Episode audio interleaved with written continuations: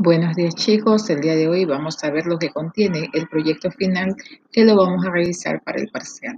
Tenemos una introducción, un objetivo general y objetivos específicos a quienes van dirigido este proyecto, un contenido con diferentes herramientas, una actividad que van a tener que realizar y por último una evaluación para medir sus conocimientos. También está la bibliografía para que se puedan ayudar en su proyecto. Éxito chicos.